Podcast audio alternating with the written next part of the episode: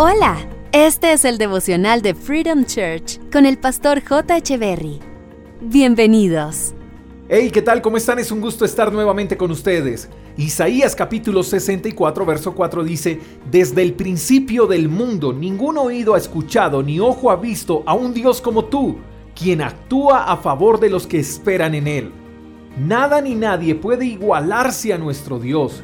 Nuestro Dios es único, es exclusivo. Aunque existan muchas imitaciones y réplicas de Él, ninguna de ellas podrá jamás reemplazarlo ni igualarlo. Dios no defraudará a los que esperan en Él. Y aquí me quiero detener un poco porque muchos sabemos que Dios actúa a favor de nosotros, pero no tenemos la habilidad de esperar.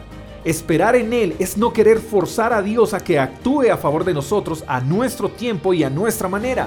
Dios no actúa de acuerdo a nuestros criterios. Nosotros no le damos órdenes a Dios, no le decimos cómo ni cuándo hacer las cosas. Tenemos que aprender a esperar en Él, no a desesperarnos en Él. El desespero hace que impongamos las cosas, todo se tiene que hacer ya de esta manera y si me vas a ayudar que sea ahora, no me sirve para mañana, tiene que ser ya.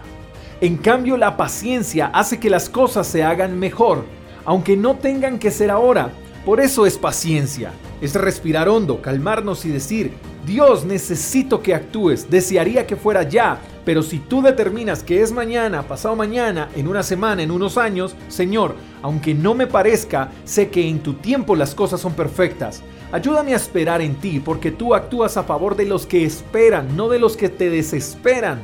Y dame valor para no desfallecer y perder la fe mientras veo tu respuesta. Querido amigo, nadie es como Dios, acércate a Él Entrégale a Él tus planes, pídele paciencia, aprende a vivir en su voluntad.